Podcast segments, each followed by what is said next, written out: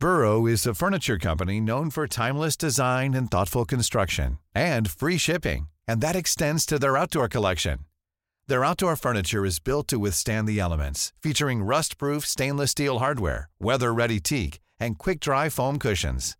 For Memorial Day, get 15% off your Burrow purchase at burrow.com slash ACAST and up to 25% off outdoor. That's up to 25% off outdoor furniture at burrow.com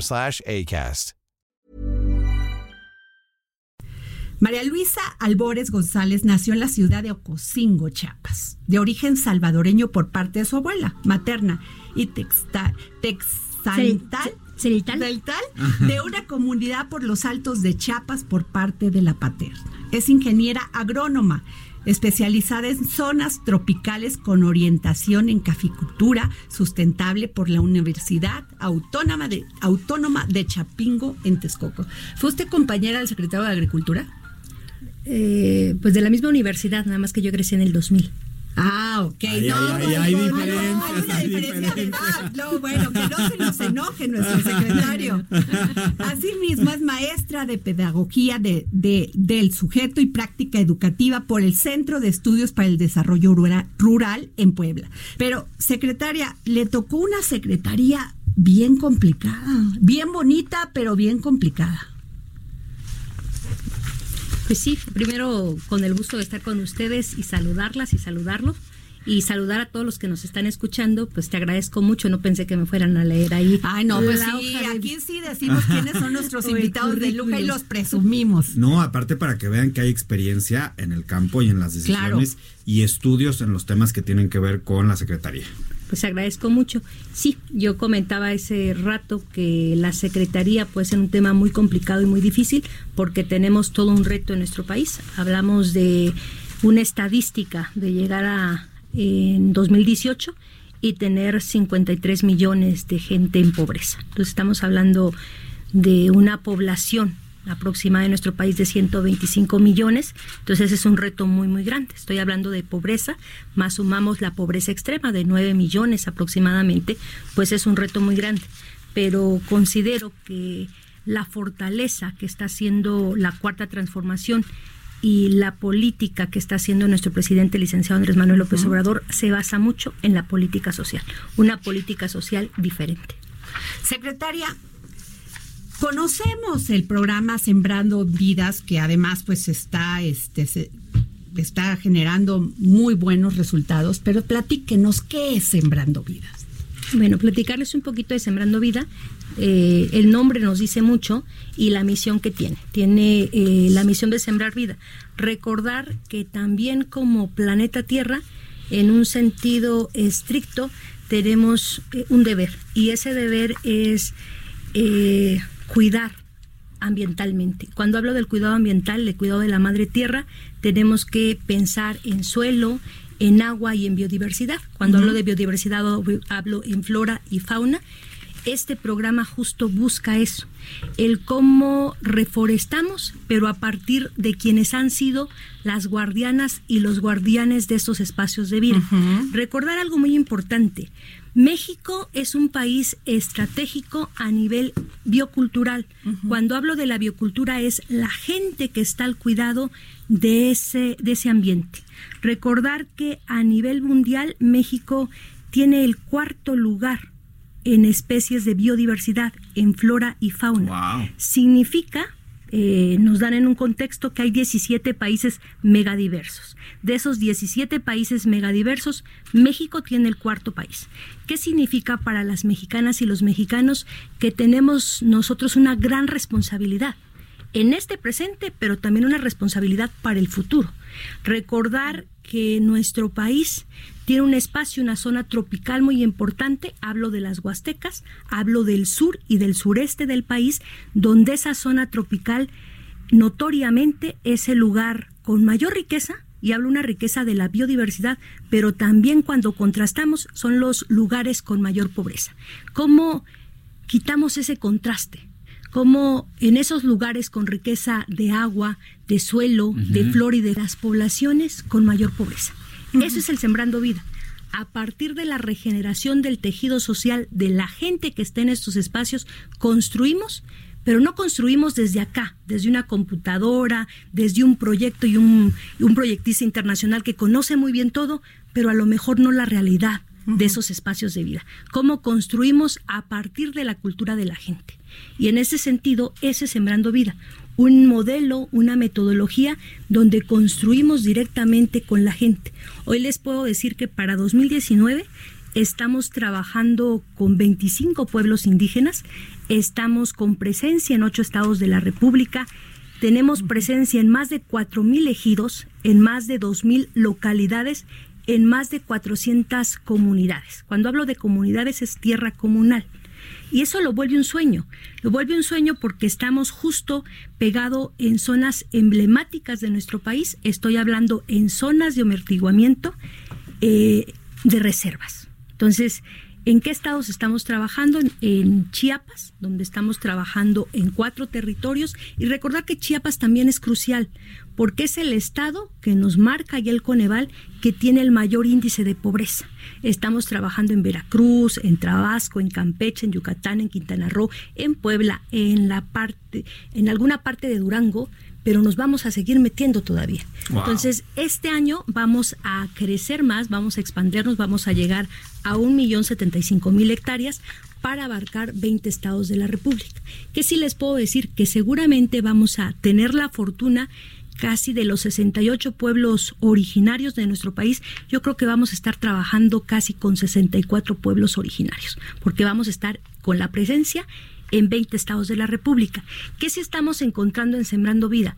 Que al momento de construir con la gente, la gente tiene un conocimiento ancestral. Estoy hablando de la milpa maya, estoy hablando de lo que ya hacían, pero cómo lo retomamos y también hacemos esa innovación tecnológica en conjunto. Estoy hablando del programa más grande a nivel del mundo en reforestación, pero también el programa más grande en el mundo de agricultura orgánica. O sea, vamos a estar haciendo agricultura orgánica en un millón de hectáreas con 430 mil personas. Entonces yo creo que es una construcción muy bonita, claro. es una construcción diferente y es una construcción que nos debemos nosotras las mexicanas y los mexicanos y que en algún momento todas y todos vamos a poder participar desde la gente Perdón, no termine, este, por favor, secretaria. Es que nuestro productor siempre dando lata a esta hora. Por favor. bueno, lo que yo quería comentar es que todos y todas vamos a poder participar porque la gente que está en el en Sembrando Vida, hay gente que lo está haciendo posible al momento de hacer un manejo directo en su parcela, en el cuidado y en la siembra de estos arbolitos. Pero nosotros, gente que está en la ciudad por ahora, vamos a poder participar en el momento de consumir esos productos orgánicos. Recordar que normalmente un producto orgánico a veces se elitiza en nuestro país y la producción que tendremos en Sembrando Vida va a ser de muy buena calidad, pero va a poder ser posible para todas y todos los mexicanos. Hablo del café, hablo del cacao, de la canela, de frutas tropicales y de diferentes productos que vamos a poder tener. Ok, secretaria, yo tengo una pregunta. A ver, para ingresar al programa se requiere que cada campesino cuente con 2.5 hectáreas que sean potrero o acahual bajo. Se encuentre sin uso, abandonados o que sean lugares donde se siembra milpa. ¿Sí? Sí. Pero en muchos lugares de este país, y casi es una generalidad, muchos de los campesinos o productores cuentan nada más con una hectárea. ¿Qué va a pasar con ellos? Porque y además es muy importante porque usted le está dando, pues, cuántos, cuántos, cuántos campesinos han recibido este apoyo que es el programa Sembrando Vidas. Bueno, agradezco mucho la pregunta y poder aclarar un poco. Recordar y, comentar, compartir. Este es el único programa, el programa de Sembrando Vida, que entra al sujeto social. Recordar que el sujeto social es elegido, la tierra comunal o pequeña propiedad. Sí, eh, nosotros hicimos una media, hicimos un estudio fuertísimo para saber en promedio cómo estaba distribuido el, lo que es la tenencia de la tierra. Y nos resulta en este país, si ustedes pueden ver las áreas de los ejidos de Campeche, algunos ejidatarios llegan a tener una posesión de 300 hectáreas. En otros lugares es menor, menor a 5 hectáreas. Entonces, en ese planteamiento buscamos que la media, de acuerdo a lo que sí teníamos como plan y como meta llegar a la reforestación era un millón de hectáreas. Entonces fue eh, estar haciendo una estructura, eh, corriendo una base de datos para ver cuál era lo mejor y resultó 2.5 hectáreas. Llegamos a menores de 5 hectáreas porque hay quienes dicen que no se es sustentable menor a 5 hectáreas, sí se es sustentable y también de una hectárea. Claro. Pero nosotros planeamos lo siguiente. En el caso del programa Sembrando Vida es invitar a partir del sujeto social y es 2.5 hectáreas. Aquellos que tengan menos de 2.5 hectáreas, pues pueden acudir también a producción eh, para el bienestar. Recordar que nuestro programa está acotado a la reforestación. Por eso dice ahí que puedan ser potreros, acaguales bajos, con fustes de 10 centímetros un árbol, que puedan ser monocultivo, monocultivo caña se acepta porque daña muchísimo el suelo, o milpa, que también una milpa diferente, que estamos hablando nosotros de la milpa regenerativa del sistema MIAF, milpa integrada con árboles frutales, donde reforestamos. pregunte, pero es que está ese tema. El sistema MIAF es la milpa integrada con árboles eh, forestales y recordar que qué es lo que buscamos. Hay una milpa que se utiliza y se hace mucho en el sur, la RTQ, Rosa Tumbiquema, y realmente deforesta mucho porque rosas es quitar eh, todo lo forestal, quitar todo lo que tienes arriba del suelo, quema, es quemar con cerillo, y después viene la siembra. Eso es lo que nosotros queremos quitar. Entonces decimos la ah. milpa regenerativa porque también existe una presión, una presión sobre la tenencia de la tierra. Recuerden ustedes que cuando fue la distribución de la tierra empieza en 1936, 1938 se hace más y en este sentido pues ya hay muchas generaciones y la presión sobre esa tierra pues es mucha. Entonces, ¿cómo hacemos que en un espacio sea bien empleado, pero que evitemos la erosión, que evitemos la deforestación? Por eso nosotros hablamos de la milpa eh, regenerativa. Tendríamos que ver menos espacios quemados cuando va uno en la carretera por el campo y demás. Claro, nosotros estamos ayudando a eso, a que no se tale y a que no se queme. No estamos incentivando eso. Eso es importantísimo porque a veces uno lo ve. Y secretaria, ¿cuántos, ¿cuántos campesinos se han incorporado al programa Sembrando Vida? Casi 230 mil. Nosotros teníamos la meta para el primer año 2019, iniciar con 500 mil hectáreas. Iniciamos con 575 mil hectáreas, lo que nos lleva el trabajo de casi 230 mil sembradoras y sembradores. Ah, muy bien. Y, estábamos hablando de lo que es este esta que se proporciona asistencia técnica, social y productiva para la construcción de viveros, biofábricas, pero también tienen a estos jóvenes construyendo el futuro. Construyendo el futuro. ¿Cómo Platicarles un poquito. La metodología es muy bonita porque la, eh, la, primera invitación nace a nivel del sujeto social. Y ahí quienes van a visitar, va un técnico social o un técnico productivo. Nuestro técnico social va a tener un perfil social, puede ser un sociólogo, antropólogo, desarrollo que rural, entiende a la gente, que entiende a la gente. Muchos de nuestros compañeros hablan lengua. Wow. Y también tenemos al técnico productivo, normalmente es un, una, eh, un perfil un biólogo, agrónomo, veterinario, alguien que le sabe la parte del campo y productivo y que ha estado ahí en esos espacios, pero también es, eh, son gente que está ubicada en estos estados, es gente de ahí. Entonces ellos hacen la visita comparten los lineamientos antes, ahora 2020 empezamos ya con nuestras reglas de operación, comparten las reglas de operación, lo que tú nos estabas comentando, cómo debe estar esas 2.5 hectáreas para que después de que ellos entreguen eh, documentos mínimos. En documentos mínimos estoy hablando del CURP, de la parte del IFE y de donde tienen ellos la tenencia y la seguridad de que ellos son los posesionarios de la tierra porque van a ser usufructo de esa tierra. Y en ese sentido, después se acude a algo bien importante, y sí quiero comentarlo, porque nunca en la historia de este país se había hecho. Se vaya a validar la parcela. El técnico social y el técnico productivo van a validar la parcela si realmente es potrero, si realmente está en un sentido de que empecemos la reforestación. Nunca se había hecho. Entonces, eh, se visita esa parcela, se hace. Nunca se había hecho. O sea, entonces, ¿cómo les daban programas antes? A través de documentos a través de documentos y ya era eso. Recordemos que pues venimos de un sistema bastante corrupto. Claro. Entonces, eso es lo hermoso de este programa, que se va directamente a la parcela, se valida con una georreferenciación cómo está la parcela, cuáles son los polígonos de la parcela y a nosotros nos va a servir mucho porque luego podrán decir, no, es que están deforestando. No, porque también recordar que se tienen los sistemas de Conavio, Conejo, Sajo Nacional de la Biodiversidad que está en Semarnat y entonces podemos machear entre los polígonos con el mapa que nosotros tenemos y revisar, a ah, esta parcela, ¿qué uso se le daba antes? Entonces, con eso también nosotros validamos nuestro programa. Un banco. Bueno, que, muchos, que muchos de los campesinos ni siquiera recibían los recursos, o sea, se quedaban en organizaciones o en sindicatos o en de este en estas organizaciones que pertenecían a los partidos políticos, o sea, los partidos políticos usufructuaban con todas estas programas sociales del campo y, que nunca veían la ganancia de su tierra. Lo más complicado seguramente, secretaria, ha de ser la regularización de la tierra, porque seguramente muchos campesinos no tienen ni siquiera toda la documentación. ¿Cuánto tiempo les va a llevar a ustedes eh, el regularizar o, o, por ejemplo, agilizar este trámite para que ellos pudieran comenzar eh, con todos los apoyos y beneficios que tiene el programa Sembrando Vida?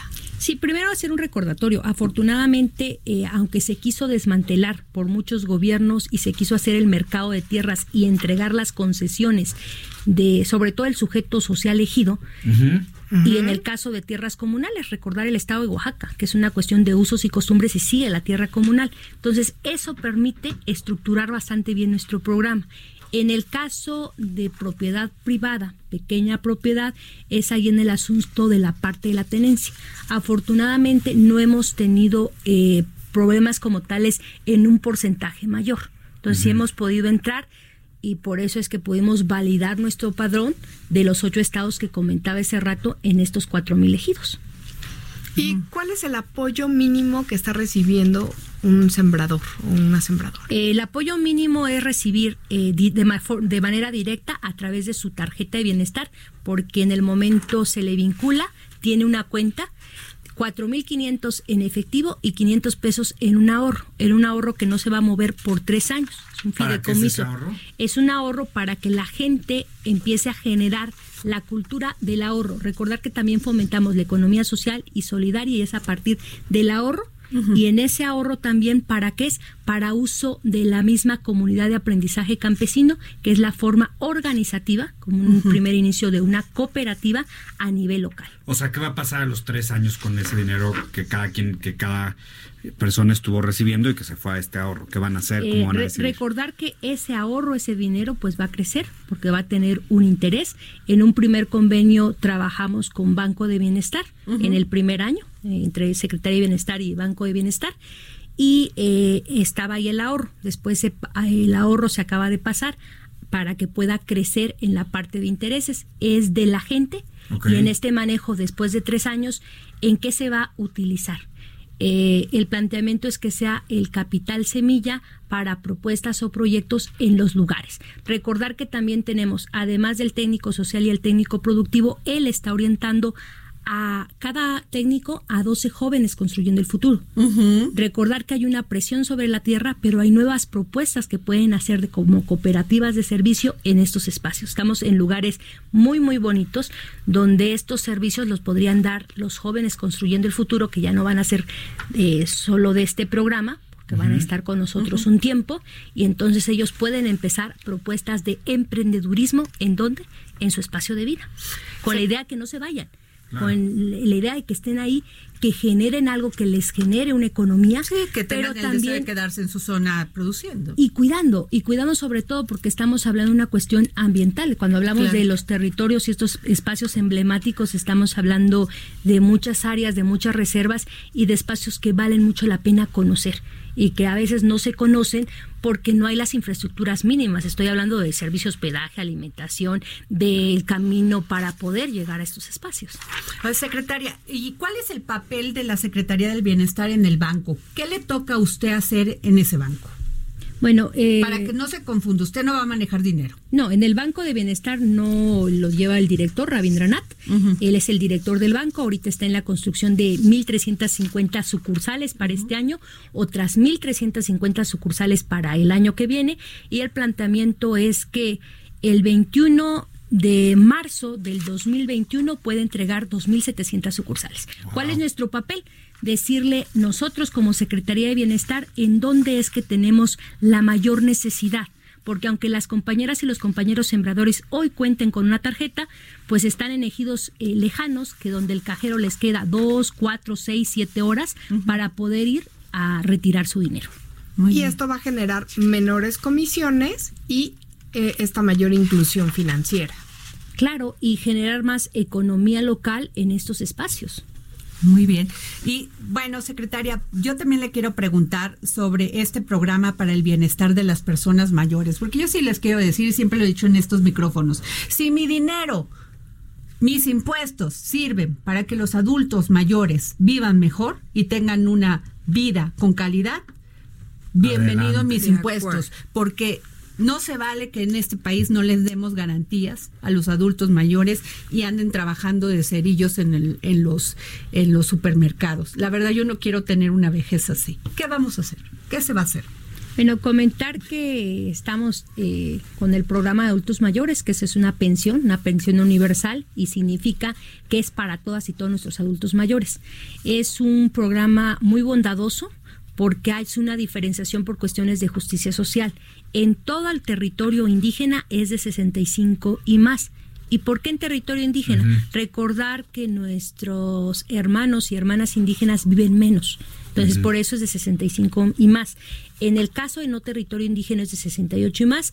Ahora, recordar que era un programa también que empezó eh, como jefe de gobierno el licenciado Andrés Manuel López Obrador aquí en la Ciudad de México. Seguimos con este programa, lo agarró el gobierno federal, pero era diferente. Ahora el programa antes era de 1.160 pesos, ahora después se subió a 2.550 pesos y hicimos el anuncio Ciudad Juárez ya para este enero y este febrero en este bimestre es de 2.620 pesos por cuestiones de la inflación. Entonces, el planteamiento es eso, es que es universal, se está planeando y planteando que se pueda subir como un derecho constitucional para que después de que se vaya este gobierno, pues quede algo en este sentido como un derecho para todos los adultos mayores de nuestro país. ¿Y eso cómo va? Pues se está impulsando por parte de nuestro presidente. ¿Los diputados están siendo sensibles a este tema? Sí, yo creo que es un tema bastante sensible. Porque después hay unos, ¿eh? Que verdaderamente... que parpadean y agarran al mundo distraído. Pero pues qué interesante y qué bueno. Ahora, secretaria, ¿cuál es el mayor reto en este programa de los adultos mayores para que realmente llegue y que mejore la calidad de vida, como decía Adriana, pues para que no anden ahí de cerillos, ¿no? ¿Cuál es el reto principal que está enfrentando usted para que esto se, siga avanzando en el ritmo en el que va? Porque va en muy buen ritmo, eso hay que decirlo también. Sí, yo creo que eh, en el caso de la vejez hay un reto muy grande, ¿no? La primera es tomar conciencia de que todas y todos vamos a llegar a la parte de la vejez y ser sensibles, pero también eh, el que podamos tener mayor cultura de cuidados. Y esa cultura de cuidados debe de ser desde la parte de los valores éticos y cívicos que ya nos estaban formando en las escuelas, ¿no? Y cuando hablo del sistema de cuidados es el cuidado de nuestras niñas y de nuestros niños, pero también el cuidado de nuestros adultos mayores. Y el respeto. Sí, y el respeto, algo que también hay que valorar todavía de los pueblos originarios, de los pueblos indígenas, es el respeto que le tienen los, a los adultos mayores como una persona sabia, como una persona de conocimientos, donde los niños, donde la gente joven les escucha. Tristemente, en muchas zonas urbanas ya no se está escuchando a los adultos mayores. Secretaria, y bueno, pues sí le tengo que preguntar sobre lo de las estancias infantiles, porque dicen que ya desaparecieron, pero pues es presidente que no han desaparecido. ¿Qué ha pasado ahí? Sí, comentar que fue primero un cambio de nombre en el sentido del programa, es ponerle orden, porque no teníamos como un sentido de cuál era el orden que tenía este programa. Eh, este programa es un programa de bienestar para niñas y niños de hijos de madres trabajadoras. El recurso se da directamente a quien tiene la responsabilidad. ¿Y quién tiene la responsabilidad? Pues la madre trabajadora o el padre trabajador para que vea en donde cuidan a su pequeña o a su pequeño. Y en ese sentido antes se daba directamente a la estancia y la estancia se encargaba de buscar a los niños que cuidaba. Ahora se le da directamente a la madre trabajadora, al padre trabajador y él se encarga de ver el sistema de cuidados con su responsabilidad para o sea que si la estancia era buena, seguramente los padres están regresando a la estancia y, ahora le dan el recurso a ellos por decisión propia y no por decisión del gobierno. Exacto, justo es eso. El sistema de cuidados tiene que ser valorado desde quien es responsable. Porque bueno, desde Calderón, ya saben lo que pasó, ¿no? Este, 8.296 estancias infantiles de la sede Sol, bueno, en aquel entonces bienestar, carecían de condiciones de seguridad mínimas. Cuando hablan de seguridad mínimas es no los atendían, ¿qué pasaba ahí? Cuando hablamos de seguridad mínima, hasta las mismas instalaciones no cumplían con la seguridad. Recordar que hacer un sistema de cuidado para niñas y niños tiene que cumplir con estándares de seguridad. Y hablo desde espacios o lugares que estaban muy al frente de un camino, de una carretera donde o una calle. Las ponían en cualquier lugar. En cualquier lugar, el espacio para las puertas, para las ventanas, eh, las alturas, todo eso tiene que ver. Incluso no estaba bien eran hasta casas, literal, era una casa acondicionada para una guardería, ¿no? Sí, había casas que eh, se manejaban en segundo o en tercer piso. Entonces estamos hablando de niñas y de niños eh, de meses, 12 meses, hasta 6 años. Cinco, nueve Oiga, secretaria, y usted ahí debe ver, porque esto fue muy sonado, que en la Sol había este, facturas de 80 millones por compra de paliacates. Ay. Bueno, eso se dijo hace unos añitos y los 3 mil millones de pesos que también se le daba al programa para adultos mayores y que había personas fallecidas y que estaban duplicados. La pobreza como pretexto. O sea, sí es que llegamos a, cambiar una política social donde también se utilizaba como dádivas y como para hacer política no, Bueno, Exacto, eso era utilizada. La sede Sol en aquel entonces, pues era utilizada para política electorera. El que daba era el que, o sea, lo utilizaba el presidente en turno para dar, regalar y que votaran por el partido. Lo bueno es que la gente despertó y dijo, no solamente ya no me van a chantajear, yo recibo lo que me den, pero voto por quien yo quiera. Acuérdense, el presidente Andrés Manuel eso decía, ustedes tomen lo que quieran, pero voten por mí. No, hombre, y no solamente de electorera, de negocio, oye. Sí. Pero, y secretaria, entonces, ¿qué va a pasar con el programa de estancias infantiles?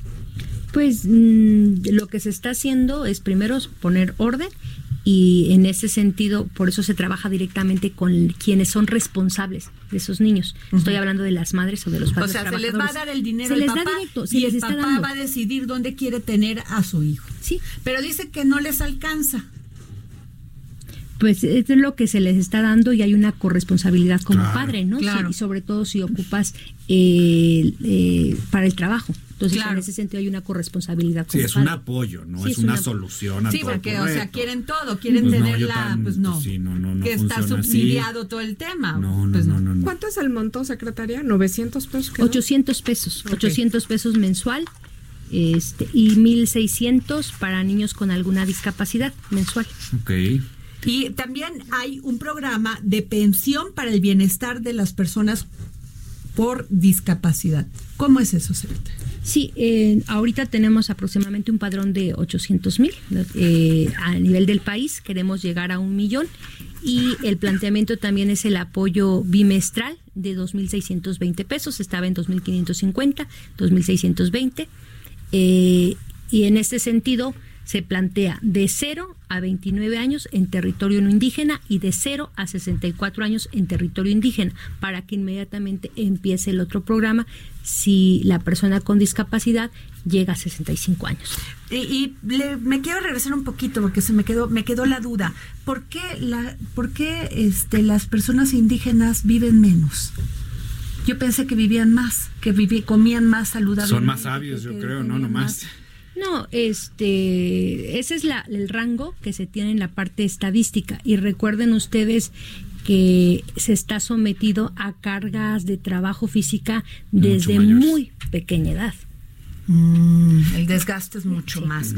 y, también ahorita interfiere, y ahora interfiere mucho lo que tiene que ver con la alimentación. Recuerden que hubieron algunos programas que en vez de fomentar una buena alimentación fomentaron un consumo que los problemas fuertes los estamos viendo ahorita en algunos estados, como el caso del estado de Chiapas, ¿no? Oiga, secretaria, y este, ¿cuál es el, la meta? Para de atención a personas con discapacidad? ¿Qué meta tiene? la meta, de personas con discapacidad es un millón, un millón de personas. O sea, atender a personas con discapacidad.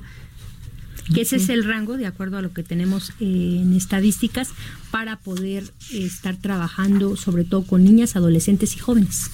Secretaria, ¿y cómo va el tema de las tandas del bienestar? Tandas para el bienestar lo lleva economía. Ok. Y, pero eh, considero que van bien sea, van ya encaminados. Pues al final te, tiene que ver con una política integral que busca ir vinculando las diferentes las diferentes instituciones del, o instituciones del Estado mexicano pues para que sirvan para los mexicanos, ¿no? Claro. Sí, bueno, pues recordar que la política social que está buscando nuestro presidente es una política social donde no solo recaiga en una sola institución o dependencia, que es lo que pasaba antes con Cedesol. Se creía que iba a resolver todo. Hoy hablamos de los programas integrales de bienestar. Estoy hablando, jóvenes construyendo el futuro no lo llevamos nosotros, lo lleva la Secretaría de Trabajo. Tandas para el bienestar lo lleva Economía. Los seis programas para, para producción para el bienestar, donde entran en tres programas eh, gente con menos de una hectárea, el caso que preguntabas ese rato. Eso es muy interesante, nos están preguntando eso, que es a dónde van las personas que tengan menos. Entra SADE y entra el INPI, el Instituto Nacional de Pueblos Indígenas, antes lo que era CDI. Y en el caso nuestro llevamos cuatro programas y recordar que todo lo que corresponda a becas le corresponde a CEP. Entonces somos varias instituciones y lo último, vimos este fin de semana en la gira nuestro presidente en la inauguración de los caminos rurales en zona indígena que lo lleva la Secretaría de Comunicaciones y Transportes. Entonces somos muchas instituciones resolviendo un problema muy fuerte en nuestro país como nunca. En este año se van a invertir más de 300 mil millones, pero no solo lo va a ejecutar la Secretaría de Bienestar, son varias instituciones que estamos en espacio, en el territorio, coayudando, trabajando, haciendo sinergia para lograr el bienestar de las mexicanas y los mexicanos que menos tienen. Pues muy interesante, secretaria. La verdad le agradecemos que haya estado aquí en el dedo en la llaga. Nos amplió usted, pero con todo el tema de cómo va a estar trabajando la Secretaría del Bienestar. Muchas Qué maravilla, porque nos puso, nos sacó de muchas dudas, ¿no? Empezando por Sembrando Vida. Claro. Muchas pues dudas y además ver cómo si está integral. Así es, pues, pero pues este programa desgraciadamente tiene que terminar, porque si no llega la guillotina y nos parte. Por eso les quiero agradecer, secretaria ingeniera María Luisa Albores González. Le agradecemos mucho que haya estado usted aquí en el dedo en la llaga y tiene este espacio abierto siempre que nos quiera comentar de cómo va avanzando todos estos programas. Les agradezco mucho el que podamos platicar y que podamos compartir cómo vamos en la Secretaría de Bienestar y claro que sí, vamos a aceptar y le quiero agradecer también que sea la primera vez que esté usted en una cabina de radio y que haya sido aquí en el Heraldo Radio. Even when we're on a budget, we still deserve nice things. Quince is a place to scoop up stunning high-end goods for 50 to 80% less than similar brands. They have buttery soft cashmere sweaters starting at $50, luxurious Italian leather bags, and so much more. Plus, Quince only works with factories that use safe, ethical, and responsible manufacturing. Get the high-end goods you'll love without the high price tag with Quince. Go to quince.com/style for free shipping and 365-day returns.